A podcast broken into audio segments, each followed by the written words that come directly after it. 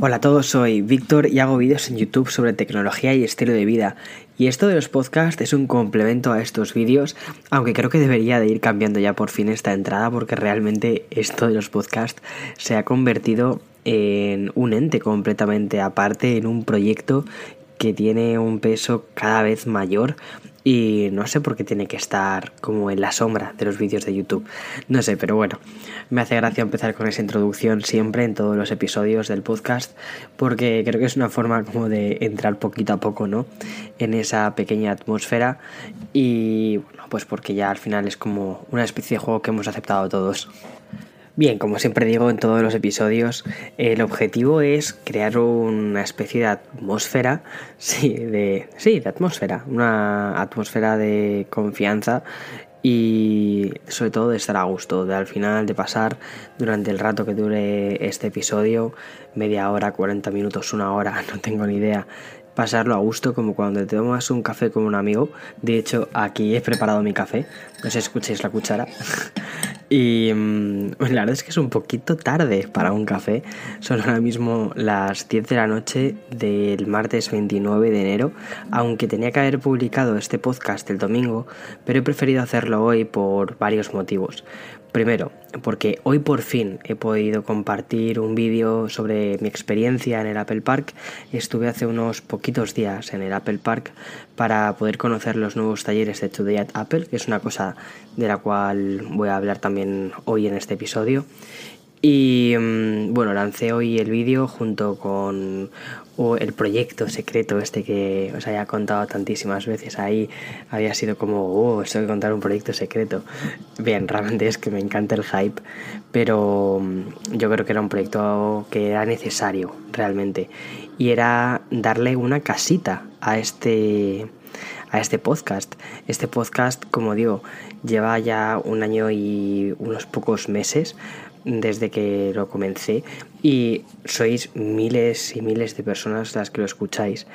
Y mm, es un poco apabullante, la verdad. Creo que también lo comenté en el episodio anterior, pero cuando miras las cifras es como, hey Víctor, no mires las cifras porque si no te quedas, te paralizas, ¿no? Si tuvieses que pensar en que vas a hablar a tantísimas personas durante tanto tiempo, em, te paralizarías. Por eso prefiero siempre enfocarme como si estuviese hablando con un amigo y ya está. Como si fuese solo una persona la que está al otro lado y que no va a tener mayor trascendencia. Pero bueno, en fin, el podcast iba necesitando una especie de casita y esta casita va a ser un blog que se llama, por supuesto, caféconvictor.com. También está el punto es, pero ahora que lo pienso no he hecho el redireccionamiento de uno a otro, lo tengo que hacer en breve.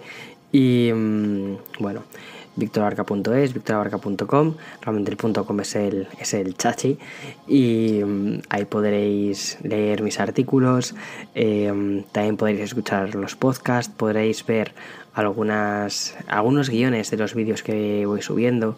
No sé, la idea era como un blog más al estilo de lo que es un blog, pero también un poquito incluso con una estética de revista, de magazine, que fuese muy cómoda de poder leer en el teléfono móvil y mm, esa es la idea.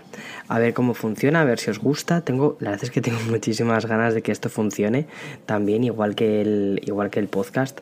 y mm, nada, y luego además tiene una pequeña sorpresa más esto del blog que dices, Víctor, pero ¿cómo se te ocurre meterte en otro proyecto más? Siempre estás diciendo que vas ahí un poco pillado de tiempo, a veces te cuesta sacar los podcasts a duras penas y te metes en un blog. Sí, en parte porque yo creo que, bueno, eh, yo creo que a todas las personas que creamos cosas nos gusta esto, ¿no? Que es crear, en diferentes formatos, pero crear. Yo no me siento una persona solamente a la que le guste crear en el formato vídeo, también me gusta eh, poder charlar con vosotros y también me encanta poder escribir. Entonces, esto del blog era como algo natural. Además que el podcast lo estaba pidiendo, estaba pidiendo a gritos esa casita. Y además algún suscriptor hacía tiempo también ya me había contado de Víctor, solo te falta un blog. era como, oh, no me tires de la lengua. y mm, también Bueno, esto creo que para toda la gente que crea contenidos creo que es algo bastante importante. Un tema que había visto desde hacía tiempo era que, bueno, yo, tenía un pequeño blog en Medium. Medium es una plataforma de, de blogs que funcionó muy bien al principio, la idea era buenísima, pero poco a poco se fue yo diría que corrompiendo. O sea, a mí no, ya, no me, ya no me gustaba Medium. Medium servía, o sea, tú imagínate eso, un sitio donde tú puedes alojar tu blog gratuito, muy del estilo de, de blogger, ¿no? Pero que funcionaba mediante las recomendaciones, podías dar corazoncitos a los posts. No sé, la verdad es que el formato era muy bonito y estéticamente era precioso, estaba súper bien cuidado. Pero desde hace aproximadamente un año y pico metieron un sistema de pago que era muy poco dinero, eran únicamente 5 euros. Dices, por 5 euros, pues mm, puedes suscribirte y ya está. Eh, y la idea era que ese dinero fuese, eh, la gran mayoría de ese dinero fuese para los creadores de artículos. Entonces, digamos, si tú querías poder cobrar, tenías que hacerte premium. Para hacerte premium tú primero tenías que pagar 5 euros y luego a medida que la gente te iba dando corazones, a ti te iban pagando más. ¿Qué sucede? Que prácticamente casi todo el contenido que estaba viendo en Medium eran contenidos muy clickbait, eran contenidos muy trasladados de lo que es YouTube al formato mm, blog. Y al final eso no, no, no te gusta, o sea, o no es lo que no es el objetivo que yo voy buscando cuando estoy en un formato escrito o estoy leyendo un blog.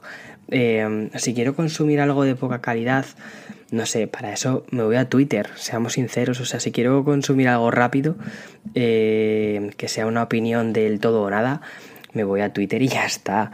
Y me lo paso bien también viendo los comentarios de los trolls, pero no me meto en, un blog.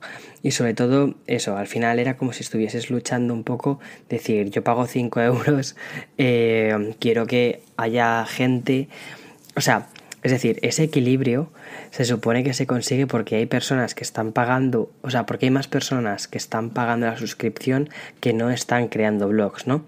Digamos, eso es como se consigue un poco el equilibrio. Al final, el resultado era que casi todos los artículos que podían también ser un poquito interesantes y que te podían llegar a gustar un poco más, o los que la página te recomendaba, mejor dicho eso, los que la página te recomendaba, siempre eran artículos de pago.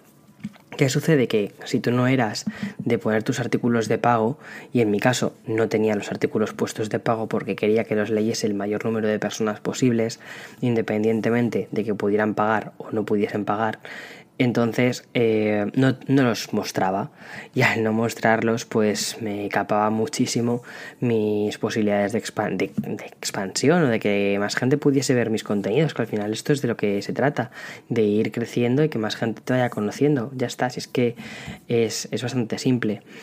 Y entonces me di cuenta de que cuando no eh, tienes una plataforma propia, no tienes un sitio en el que tú puedas tener tu propia voz, siempre estás dependiendo de esa plataforma. Por ejemplo, YouTube. En YouTube dependes de YouTube y dependes de los cambios que quiere hacer su algoritmo, dependes de, un montón de cosas. Por ejemplo, em, hice un vídeo que se, que se llamaba Rewind, que lo publiqué, lo llamé mi Rewind personal, que era del 2018. Bueno, fue un vídeo que tiene poquísimas, poquísimas views.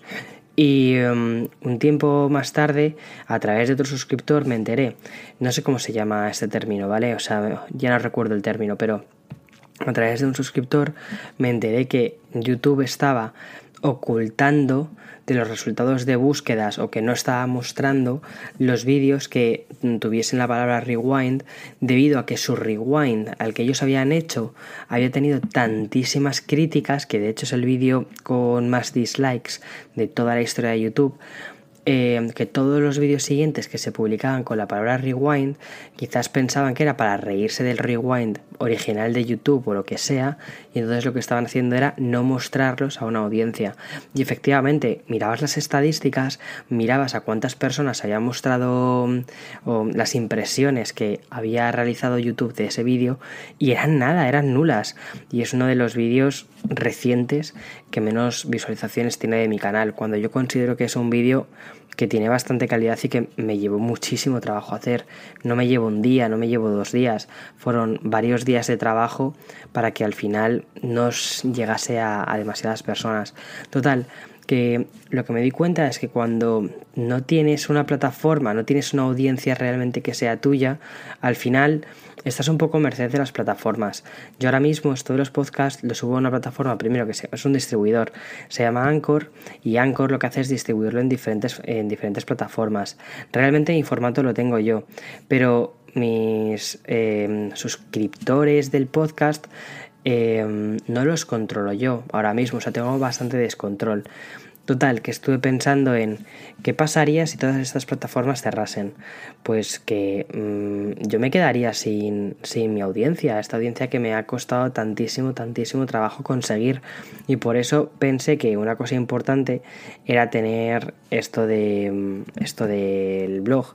Porque dije, bueno, ahí por lo menos puedo ir construyendo mi pequeño espacio encontrar mi pequeña voz e ir poco a poco eh, creando esa comunidad, esa comunidad en torno a este blog.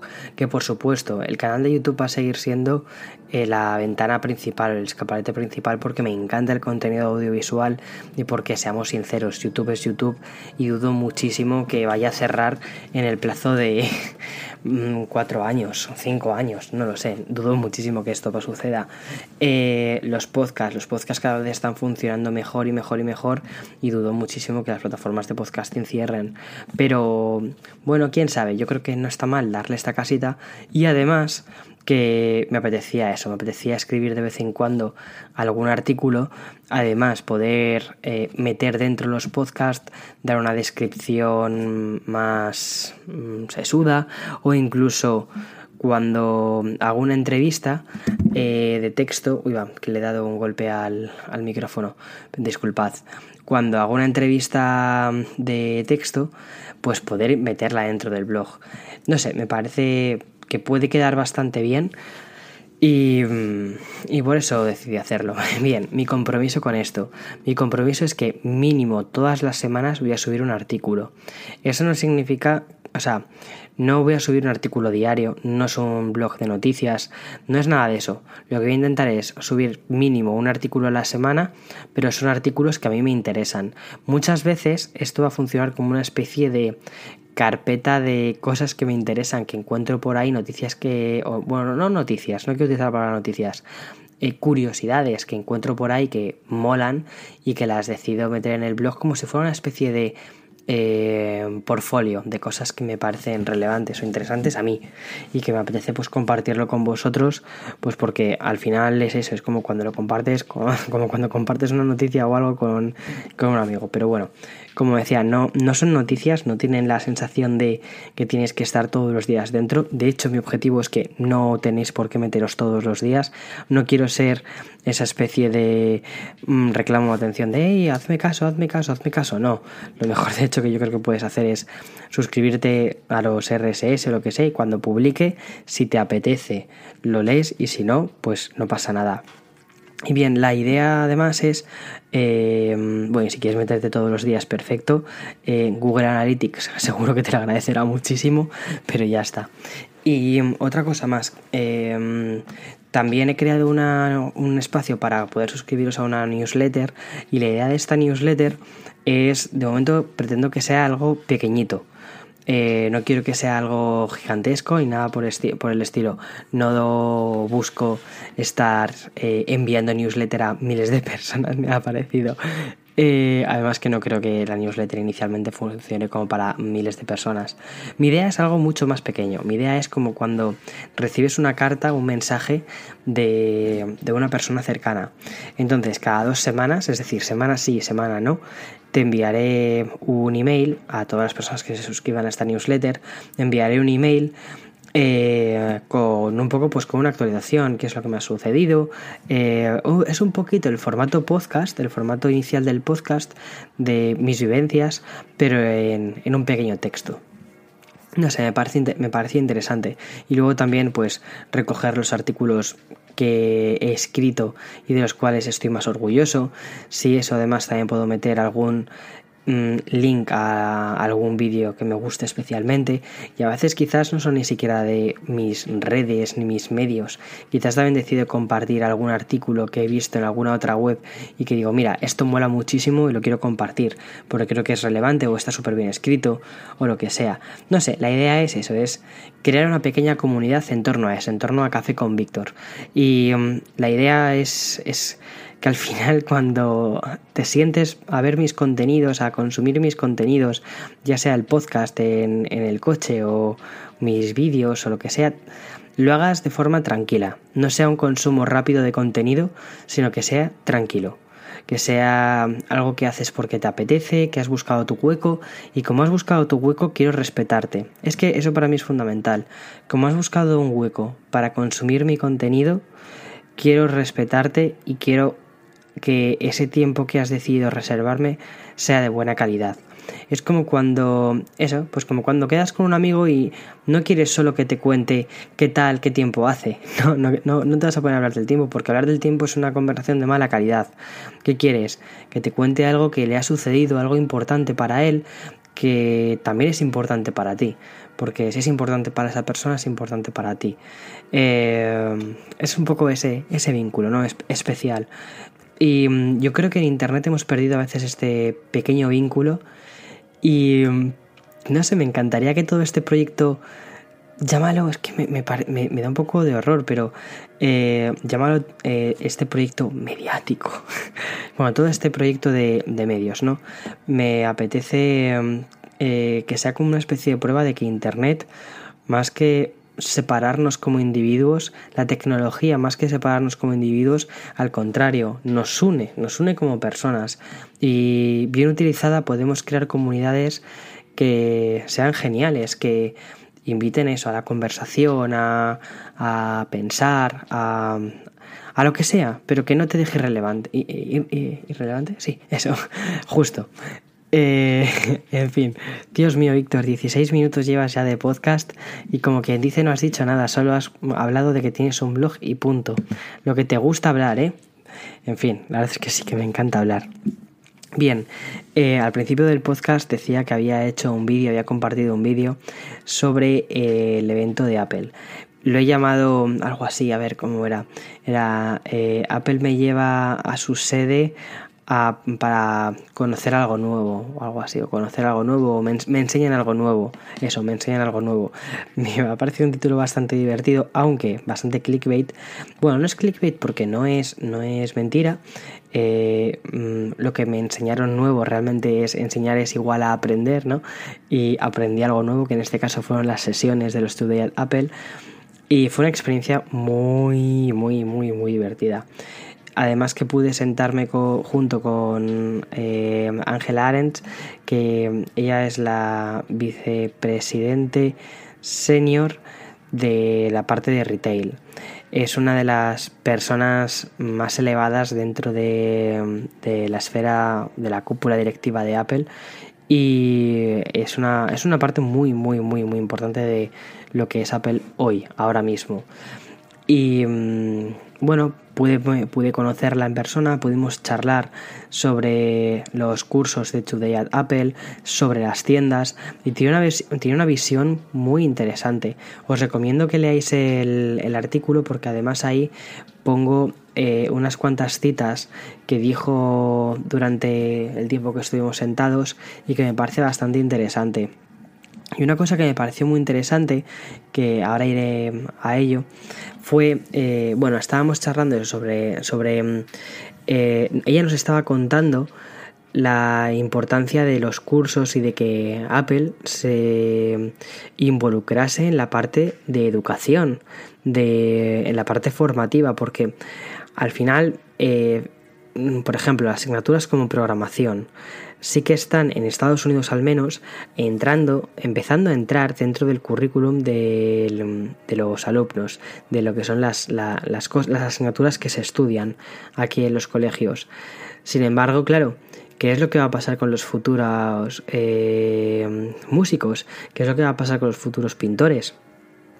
¿Sabes? Como que al final las artes liberales están perdiendo fuerza en las salas, en la educación, y que Apple siente una especie de relación muy directa con las artes liberales y además con la educación. Entonces, ya no solo quieren en sus propios talleres enseñar eso, a cómo programar, sino que además quieren ir un paso más allá y también quieren meterse pues eso en toda la parte de educación, de arte, fotografía, vídeo y, mm, y es como si adquiriesen una responsabilidad social. Y entonces una de las cosas que le pregunté a Ángela fue eh, cómo iban a lograr pasar de que la gente eh, creyera que va a una tienda a comprar un producto, a ir a una tienda a adquirir un conocimiento, un conocimiento que además estos cursos son gratuitos, ¿sabes? Porque al menos no sé cómo será en vuestros países, porque sé que aquí hay muchísimas personas que me escucháis de todas las partes del mundo, pero mi abuelo tenía un dicho que era el que regala bien vende, ¿no? Y al final estos cursos son gratuitos y puedes pensar que hay un trasfondo, decir, voy a ir a uno de estos cursos y me van a vender un iPhone, voy a ir a uno de estos cursos y me van a vender un iPad.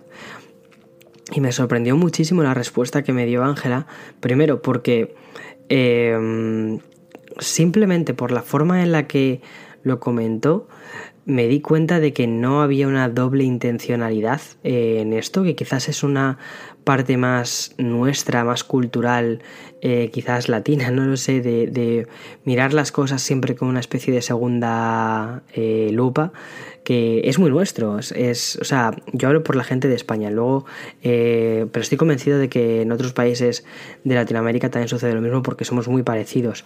Yo creo que hay más cosas que nos unen de las que nos separan siempre y mm, al menos en España una cosa que sucede es que no estamos acostumbrados a que las empresas privadas se hagan cargo de cosas que pueden parecer públicas eh, o que son públicas, eh, como la educación, la sanidad.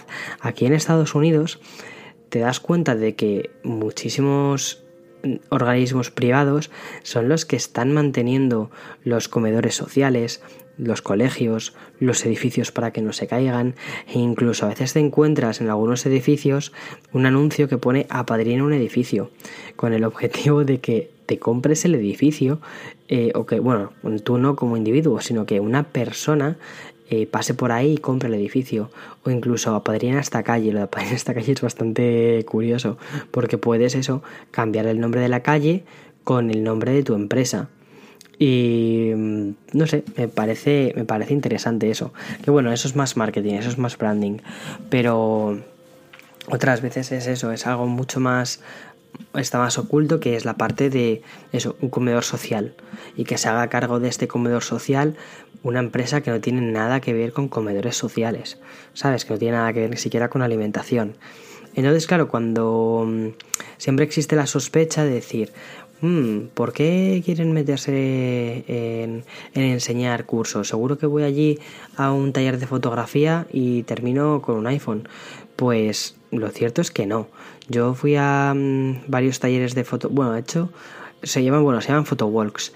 Eh, he hecho dos, tres, tres photowalks he hecho. Dos aquí en Nueva York y uno en Madrid. Y me sorprendió muchísimo, por ejemplo, una de las veces que fui a un photowalk de Madrid, que un señor iba con su teléfono, era un teléfono Android, y le dijo al, al que iba a ser nuestro profesor del photowalk, que al final es, es, un, es un trabajador de la tienda, y mm, le preguntó si podía hacerlo, si podía hacer el taller teniendo un teléfono Android en lugar de tener un iPhone y le dijo que sí, que la fotografía era una cosa universal, que podía o bien utilizar su teléfono o si prefería podía solicitar un, iPhone que le prestaran uno de los teléfonos que tuviesen allí en, el, en la tienda para hacer el recorrido. Y el hombre no, el hombre dijo que quería, que prefería utilizar su teléfono. Yo me imagino, pues, bueno, pues por lo que, lo que, por lo que fuese. Y ya está. Y hizo el taller como cualquier otro y punto, no, no hubo más, o sea, fue uno más del taller. Me sorprendió muchísimo eso. No se le miró mal, no se le mm, pretendió que se comprase un teléfono, un nuevo, un nuevo iPhone, en absoluto, en absoluto. Y eso fue una sensación muy positiva que me llevé de aquello. Y bueno, como decía, entonces Ángela mm, dijo, comentó una cosa que me llamó la atención, que al final er, era como más o menos, no, no lo estoy diciendo de memoria, no puedo parafrasearlo porque no tengo el texto delante, pero era como que Steve, de, que Steve Jobs eh, había dicho como, espera, bueno, voy a buscarlo, mira, decía Steve eh, decía que debíamos enriquecer las vidas de las personas. Lo que nosotros creemos es que debemos incentivar las conexiones y que cuando vengan, se refería a las sesiones de Today Apple, conozcan a otras personas de su comunidad, que se sientan con ganas de aprender algo nuevo y explorar su creatividad, y quizás así consigamos ese objetivo de enriquecer la vida de la gente. Me pareció muy interesante lo que dijo ahí Ángela, porque eh, por la forma en la que lo estaba diciendo, no había un, no había un objetivo secundario de queremos mm, que cuando salgas del taller termines con un producto. No, no era eso.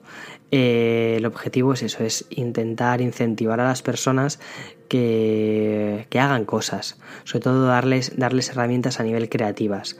Ya está si finalmente, a ver, obviamente esto se termina vinculando a largo plazo con la marca y vamos, yo lo veo muy positivo.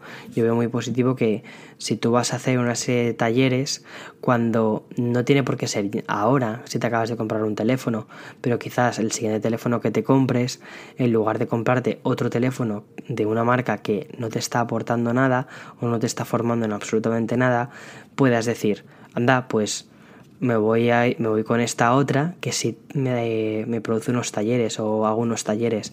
Pero no lo sé, o sea, eso obviamente eh, es, ahí, eso existe, pero me parece, no me parece como un objetivo buscado, sino como una consecuencia de intentar ofrecer un servicio bien hecho, ya está. Y eso es lo que me parecen los, los Studiat Apple. No sé, quizás he dedicado más tiempo del que debía a esta parte, pero a mí me parecía interesante porque fue una cosa que cuando alguna vez he comentado lo de los Studiat Apple en mi círculo de amigos más, más, más directo, eh, siempre me lo habían comentado esto. Y siempre les ponía el ejemplo del señor con el teléfono de Android. Y fíjate que cuando luego yo se lo planteé a Ángela, eh, no tanto como que yo tuviese esa opinión, sino un poco más de portavoz, ¿no? Decir, oye, que esto existe, ¿cómo, cómo pensáis abordar este tema? Eh, y la respuesta que me dio dije, hm, vale, está en sintonía con lo que efectivamente sientes después de probar uno de los talleres. Y bien, esos talleres eh, son gratuitos, puede cualquier persona del mundo ir a una tienda de Apple, creo que solo se hacen en tiendas de Apple, no se hacen en los resellers, eh, puedes ir a una tienda de Apple y apuntarte a uno de los talleres que hay. Eh, ya existían bastantes y ahora lo que han hecho ha sido sacar, eh, creo que son 50 nuevos y lo que han hecho ha sido dividirlos en diferentes tipologías de o formatos de taller. Están los labs, que los labs son, para que te hagas una idea, eh, una persona que sabe mucho, mucho, mucho, mucho de un tema, te enseña cómo utiliza sus herramientas, cómo utiliza esas, pues yo qué sé, si está utilizando, por ejemplo, el otro día cuando hicimos eh, una de las sesiones en la Apple de mm, Union Square, eh, estaba Colin, Colin King, que es, ella es una diseñadora de moda que utiliza el iPad Pro para dibujar sus patrones y para dibujar los vestidos que más tarde va a llevar a, pues, a fabricar y que va a terminar cosiendo y todo esto. Entonces, ella comentaba que esta visión, el hecho de poder dibujar desde su mm, iPad, en lugar de dibujar, por ejemplo, en un lienzo o en algo más grande, más caro, y además de poder estar borrando, pegando, cosas nuevas, eh, poder trabajar con texturas encima del iPad, que allá le había abierto pues un mundo de posibilidades y que le encantaba la herramienta, sobre todo por la libertad que le daba. Bien, eso es un poco la idea de los labs, de que una persona te explique cómo utiliza una cosa muy concreta de, de uno de los productos. En este caso, ella no estaba solo hablando del iPad, también hablaba de una aplicación que se llama Procreate que mm, aquí en el podcast ha salido ya varias veces eh, esa aplicación, porque de hecho dos invitados que, que tuvimos, tanto Jaime San Juan, em, o sea, me acuerdo que él utilizaba Procreate para pintar sus obras, em, pues fíjate, o sea, él podría ser perfectamente una de las personas que podrían dar uno de estos talleres, porque al final es una persona experta en una aplicación, en un tema muy concreto, que a través de una herramienta, de un producto de Apple, ha encontrado cómo desarrollar su arte. Eso es un lab. Y luego además no solo te cuenta su experiencia, que aquí es lo que me parece que ya va, o sea, esto es como rizar el rizo, ¿eh? eh no solo te cuenta su experiencia, sino que desgrana su técnica y te enseña su técnica, te enseña un poco cómo a replicar su técnica. ¿Para qué? ¿Con qué objetivo? A ver, con el objetivo no es que hagas un copia y pega y ya está, no, sino que te enseña que realmente es bastante más sencillo de lo que parece y que a partir de ahí, a partir de que eh, esta persona te haya desgranado su técnica, tú puedes encontrar la tuya y tú puedes eh, avanzar por un, por un lado. Eh, no sé, a mí esto me parece increíble. En la propia Apple Store de, de Union Square, cuando estuvimos haciendo ese taller, que los labs duran 90 minutos. Cuando hicimos este taller de 90 minutos, primero la diseñadora pues contó de dónde venía, qué es lo que había hecho, sobre todo para personas que, como yo en este caso, no sabíamos quién eran. Eh, yo no tengo, yo no estoy vinculado al mundo de la moda y para mí, o sea, conozco cuatro nombres del mundo de la moda. Y claro, cuando ya te explica de dónde viene, qué es lo que ha hecho, dónde ha expuesto y sobre todo te enseña lo que hace, dices, eh, wow, wow, wow, wow, esto, esto es una pasada. Sobre todo la sensación de cercanía, de poner allá a una persona que de cualquier otro modo probablemente jamás llegases a coincidir con esta persona, que te da 90 minutos de su tiempo, primero para explicarte de dónde viene y después contarte su técnica, durante un espacio de tiempo te deja eh, que juegues tú con esa aplicación, entonces, muchísimas personas se ponían ahí con sus iPads, con Procreate. Eh, si no tenías uno y querías que te dejasen uno, pues para poder estar en el taller te prestaban uno.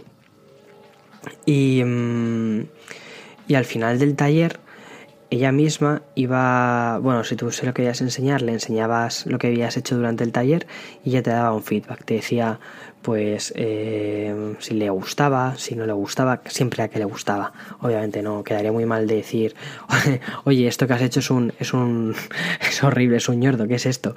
No, siempre era, la verdad es que, eh, la verdad era una mujer muy educada. Y, y muy positiva, me, hizo muchísimas gracias, era muy, muy, muy positiva. Eh, siempre daba un feedback, un feedback muy positivo, se alegraba mucho de que compartieras con ella lo que, lo que habías hecho. Y realmente lo que estaba enseñando la gente eran maravillas. O sea, era una pasada.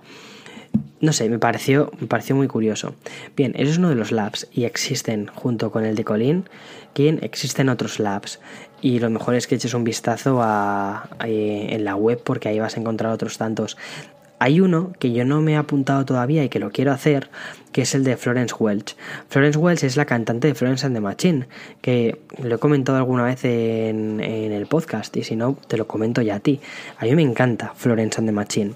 Eh, tengo una vinculación con ese grupo bestial. Y hace un año aproximadamente anunciaron este taller y todavía no lo he hecho. Y lo tengo que hacer. No lo he hecho, te, voy a ser muy sincero. Porque eh, yo soy un negado para la música. Mi cultura musical es entre 0 y menos 300.000. O sea, si mm, has escuchado alguna vez, has visto mi playlist de Apple Music, siempre estoy escuchando música muy comercial y bueno, yo no entiendo de música, como quien dice. Alguna vez, bueno, pues sí, escucho música clásica, pero no tengo, no tengo una educación, o sea, no tengo educación en, en, música. Entonces, siempre había pensado que al no tener una educación en música, iba a ir a uno de estos talleres y iba a hacer el, el ridículo. Ya está, el ridículo. Y el otro día hicimos un taller también sobre música. En este caso lo que utilizamos fue la aplicación de GarageBand. Y me llamó mucho la atención que prácticamente todos los que estábamos haciendo ese taller tampoco teníamos cultura musical, no sabíamos solfeo, no sabíamos una serie de cosas básicas para, hacer música. Sin embargo, a través de la aplicación de GarageBand ya tienes muchísimos presets, muchas cosas ya que están hechas y a partir de ahí puedes empezar y crear alguna cosita que digas, suena como si fuera una canción. O sea, esto es algo. y, mm, y bueno, fue un taller muy cortito, no recuerdo exactamente cómo se llama ese formato de, taller, pero son talleres de media hora, pero que lo que realmente están intentando hacer es que al final des un paso más y vayas a un taller un poquito más grande, de uno de una hora y media, otro de una. Dependiendo de los formatos que elijas, tienes una cosa u otra. Y nada, así que ya hice el básico, básico, básico. El siguiente que voy a hacer va a ser el de Florence Welch, que sigue estando. Bien, esos son los de música. Otro taller que hicimos, otro lab de estos que hicimos, fue con Zack King. Zack King es uno de los youtubers más grandes que hay del mundo y es, es, muy grande porque lo que hace es contar cosas simples de una forma muy efectiva.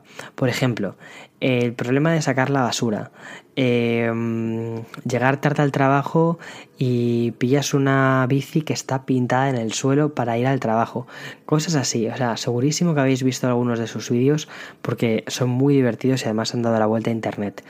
Bien, eh, ha creado estos talleres eh, suyos junto con Apple para poder desgranar un poquito su técnica y me llamó muchísimo la atención de que la técnica de Zack, que nunca me había parado a pensar en cuál es la técnica que utiliza Zack para hacer ese tipo de vídeos y realmente se basa en cortar y pegar, así de simple, algo que de verdad que en Final Cut lleva 0,3 segundos hacer. No lleva nada, nada. O sea, es facilísimo.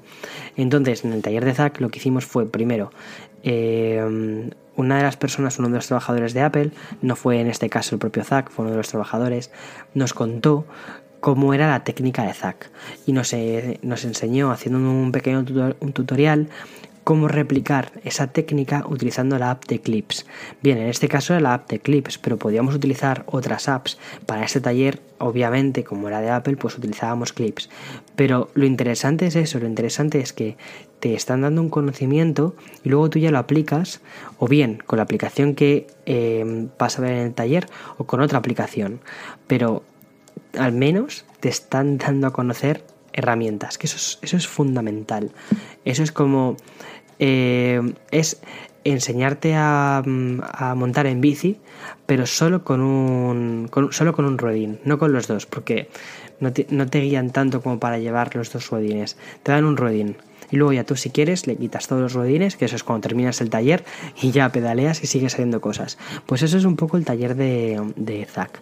Eh, te enseña el monitor a utilizar eso a utilizar eh, tu iPhone para contar una historia, es decir, primero tienes que saber qué es lo que quieres hacer y después a través de con la app de Clips te enseñan cortar y pegar fragmentos. Algo súper, súper, súper sencillo. Y nada, en menos de media hora puedes tener montado tu pequeño vídeo que, oye, es gracioso. Y eso es lo que hicimos. Y después de ese vídeo lo que haces es, o sea, perdón, después de esa pequeña, de ese pequeño taller de estar con personas que posiblemente no conozcas. Tú muchas veces vas a una Apple Store a hacer uno de estos talleres y no conoces a las personas que te vas a encontrar a tu alrededor. Pero es que de eso es de lo que va todo esto. Y por eso es lo que decía Ángela de eh, de contactar eh, con personas de tu comunidad, ¿no? Porque al final las Apple Store, cuando tú vas a una Apple Store, muchas veces están cerca de donde tú vives y al final vas a conocer a personas que tengan inquietudes similares a las tuyas. Y si estáis ahí aprendiendo algo sobre vídeo, posiblemente sea porque a vosotros dos os interesan cosas sobre vídeo, os interesa eh, aprender algo sobre vídeo.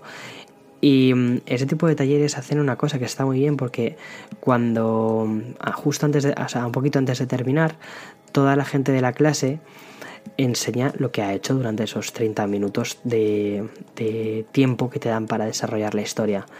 Y ahí es una muy buena oportunidad para ver un poco qué cosas está haciendo el resto de gente y quizás, oye, quizás encuentras a una persona para, a la que le puedes decir, oye, me gusta mucho lo que has hecho, podríamos un día quedar y hacer eh, uno de estos vídeos y subirlo a las redes sociales o podemos empezar algo, ¿sabes? No sé, me parece que es una oportunidad muy buena de eso, de conocer a personas que tienen intereses similares a los tuyos. Y mm, eso fue todo. Ah, bueno, no, miento. Hicimos otro taller. Ah, estos son mis favoritos, de hecho me voy a olvidar de ellos, que son los walk. Los walk es otro formato muy interesante que mm, es eso, es, es, andar, es andar. Que yo, de hecho, son los que yo he hecho. Em, cuando los he hecho fuera de una invitación de, de, Apple, cuando yo he ido a un Apple Store para hacer uno de estos talleres, buah, no sé ni hablar hoy, em, y encima estoy grabando un podcast.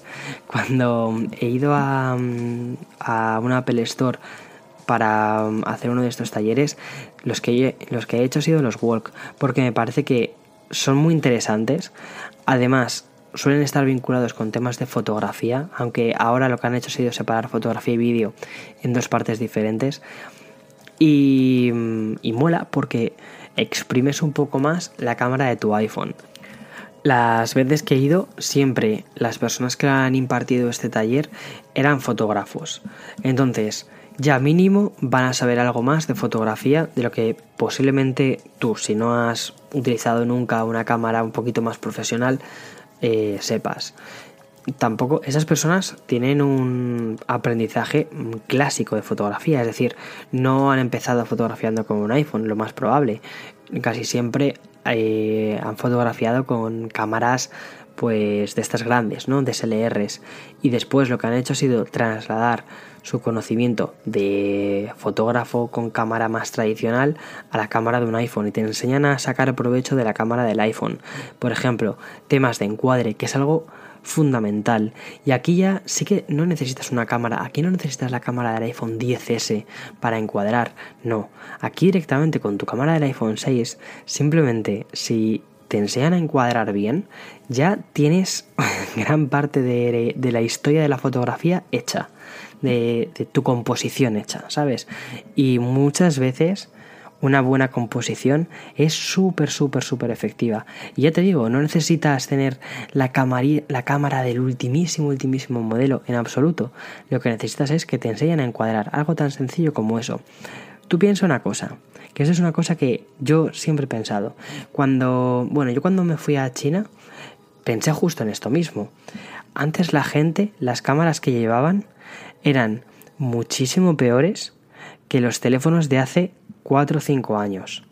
Por ejemplo, las cámaras analógicas de carrete hacían unas fotos que muchas veces tenían unos colores que daban pena, que parecía que habían sido pasados por el filtro Valencia, este que difumina un poquito todo, ¿no? Y eso, esa fue mi mentalidad cuando eh, al viaje de China, en lugar de llevarme una cámara grande de SLR y todas estas historias, lo que me llevé fue únicamente mi iPhone 4S, que era el iPhone que tenía en ese momento. Porque pensé, es que este iPhone hace mejores cámaras que una cámara tradicional de estas de carrete, casi de usar y tirar de los de, hace unos cuantos años, o ya no de usar y tirar de estas de carrete. Y antes la gente se iba con estas cámaras y hacía fotos que les duraban toda su vida. Entonces, yo con este cacharro diminuto puedo hacer eh, mejores fotos simplemente si presto atención al encuadre. Pues esto es un poco similar a, o sea, los talleres de Apple de fotografía, los photowalks, eh, tienes que ir un poco con esa mentalidad de decir, puedo sacar más provecho de la cámara que ya tengo. Que tienes un 6S, perfecto. Que tienes un 7, perfecto. Que tienes un 10S, perfectísimo. Y bueno, y si tienes un 6S y le quieres preguntar si te pueden prestar un iPhone 10S o un 10R, probablemente te lo presten sin ningún problema. O incluso ellos mismos ofrezcan por si quieres probarlo. Pero muchas veces también, mira, de hecho en el último taller que hice aquí en Nueva York me ofrecieron las... No eran las Moment Lens, eran las Solo Clips eh, las lentes estas mm, que, se ponen en los teléfonos. Y, es una forma de probar también diferentes cosas. Porque tienen un montón de artilugios y te los prestan. Y eso está guay, eso está muy guay. En fin, que ha sido una experiencia muy interesante. Lo de los Studiet Apple me parece que es. No sé, a mí es que me, me, parece una idea fascinante. De hecho, cuando lo presentaron hace ya dos años aproximadamente, dije esto es la leche. Y sobre todo que hagan este tipo de cursos gratuitos para todo el mundo me parecen bestiales. Pero luego eh, no solo tienes la parte de estos cursos para personas creativas eh, que al final tampoco es para personas creativas, que todo el mundo quiere hacer una foto que esté bien, todo el mundo quiere grabar algún vídeo y que no parezca que está grabado con, eh, no sé, que lo has grabado mirándote a ti mismo y con un dedo en medio, en absoluto. Eh, o sea, esos talleres, esos talleres me parece que son más orientados a todo el mundo. Pero quizás los talleres de programación, bueno, puedo entender que digas, es que a mí no me interesa la programación o lo que sea. Bueno, lo puedo entender. Ahí estoy un poco contigo. A mí, por ejemplo, la programación eh, inicialmente no me interesa, pero tengo que decir una cosa. Creo que voy a hacer un, un taller de programación porque creo que es importante, es importante saber un poquito, un poquito, un poquito de lenguaje de programación más cuando nos estamos relacionando constantemente con máquinas, dependemos muchísimo cada vez más de las máquinas, entonces al menos poder saber hablar un poquito su lenguaje podría estar muy, muy, muy, muy interesante. Sobre todo para no estar constantemente consumiendo productos finales. Con productos finales me refiero a las aplicaciones o a, mm, o a los programas, sino que quizás hay algo que tú quieres poder crear que todavía no se ha creado y dices, oye, pues voy a hacerle una app y quién sabe si esa app termina en una Apple Store o quizás no, quizás te sirva a ti simplemente para resolver un problema que tienes en tu día a día, pero eso puede ser interesante. Y luego otro, otra tipología de talleres que está muy bien, ya que siempre digo, tengo que apuntar a mis padres para hacer esto, es la de cómo aprender a sacar más provecho de tus productos. Ahí sí, ahí sí que es un, es un tipo de, taller más orientado a productos de Apple aquí ya no es tanto la parte de creatividad, aquí se basa en que exprimas tus productos al máximo. Que te has comprado un iPhone, bueno, pues te enseñan las cosas básicas del iPhone. Que te has comprado un Mac, lo mismo. Y luego también tienes toda la parte de seguridad y de gestiones de contraseñas y eso me parece fundamental y creo que voy a apuntar a mis padres para que hagan esos talleres en Madrid y que, y que, les, que les expliquen un poquito cómo funcionan estas cosas. Sobre todo porque cada vez estamos mm, más metidos en, en compras por internet, en gestiones de contraseñas y pones el piloto automático y no te das cuenta de si las cosas las estás haciendo mal, si las estás haciendo bien y a veces ese tipo de talleres al menos te sirven para aprender algo. Y si no, si ya mm, sabes todo y vienes con todo de casa, sabido, quizás te sirva al menos para conocer a alguien. Y eso es súper interesante. De hecho, mirad, eh, dos de mis amigos de aquí de Nueva York los conocí en una de las rutas fotográficas de los Photowalks. ¿Qué dices? Fíjate, ¿por qué? Pues por lo que os contaba un poco antes. Eh, sois personas que tenéis mm, intereses similares, te gusta la fotografía, vives en, en Nueva York. Bueno, hay 8 millones viviendo en Nueva York, pero bueno, eh, tienes cosas en común. Y al final, pues te llevas bien y dices, eh, pues tal, pues tenemos que quedar un día para hacer fotos. Venga, va, pues vamos a hacerlo. Y, y así poquito a poco se van forjando esas relaciones, ¿no? Eh, con la comunidad que, de las que hablaba un poquito Ángela. En fin, si no habéis visto el vídeo si no has visto el vídeo, échale un ojo y si no has leído el artículo que he publicado en cafeconvictor.com, este es mi momento de publicidad, eh, si no has visto el, el vídeo, no has leído el artículo, Echa un ojo también a estos contenidos porque creo que te pueden gustar bastante. En definitiva, esto de los podcasts es ese espacio que me permito para poder charlar y desarrollar muchísimo más todo eso que he vivido y, mm, y este tema, los Studio Apple, que me parecen bastante interesantes, los talleres de, de que hace la compañía. Yo creo que voy a llamar a este episodio algo así como el nuevo producto de Apple no lo podrás comprar porque es gratuito o algo así, para que sea muy escuchado y yo qué sé, no sé. Bueno, ya sabéis, el juego de internet en el que tienes que estar constantemente jugando. En fin, nos vemos, nos escuchamos el domingo que viene. Esta semana va a ser una semana de seguir haciendo vídeos. Eh, tendré una review. Creo que voy a hacer por fin la review de la Pokéball porque es una cosa que me apetece hacer muchísimo. Posiblemente tenga dos visitas, que justo va en contra de lo que he dicho hace un segundo de voy a hacer un título que sea atractivo para que lo escuche más gente. Eh, posiblemente este vídeo no lo vea nadie. Es un vídeo que me apetece hacer simplemente porque quiero hacer una review un producto que a priori puede parecer muy simple, muy tonto, pero quiero hacer una review de estas en plan grandes, con calidad. Y, mm, y nada, a ver cómo sale. Realmente es la review, esta review me la estoy haciendo para mí mismo. Es como la review que me hubiese gustado ver de la Pokéball si, si fuese yo el espectador y ya está. Que al final eso es lo peor, porque cuando empiezas a hacer este tipo de vídeos, al final es cuando, cuando empiezas a meter horas y horas y horas de trabajo, porque lo haces por amor al arte y ya está.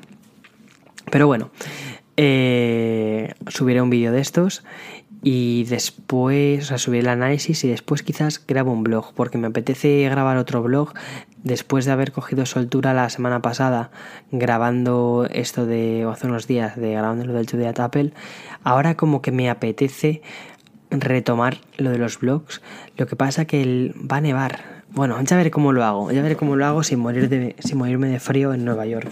Y recordad, Nueva York en febrero, perdón, en diciembre, enero, febrero y marzo es tierra de nadie. O sea, si os toca un viaje a Nueva York, nada, cambiadlo por, por chucherías. no, vengáis. Hace muchísimo, muchísimo frío. Venís a partir de marzo, abril, eh, junio, julio. Tenéis muchísimos otros meses. En los otros meses Nueva York es precioso, fascinante, una ciudad de la que te enamoras. Pero en estos meses es una ciudad de la que te quieres divorciar, del frío que hace. En fin, muchísimas gracias por haberme escuchado una semana más mis sandeces. Espero que hayas disfrutado de tu café.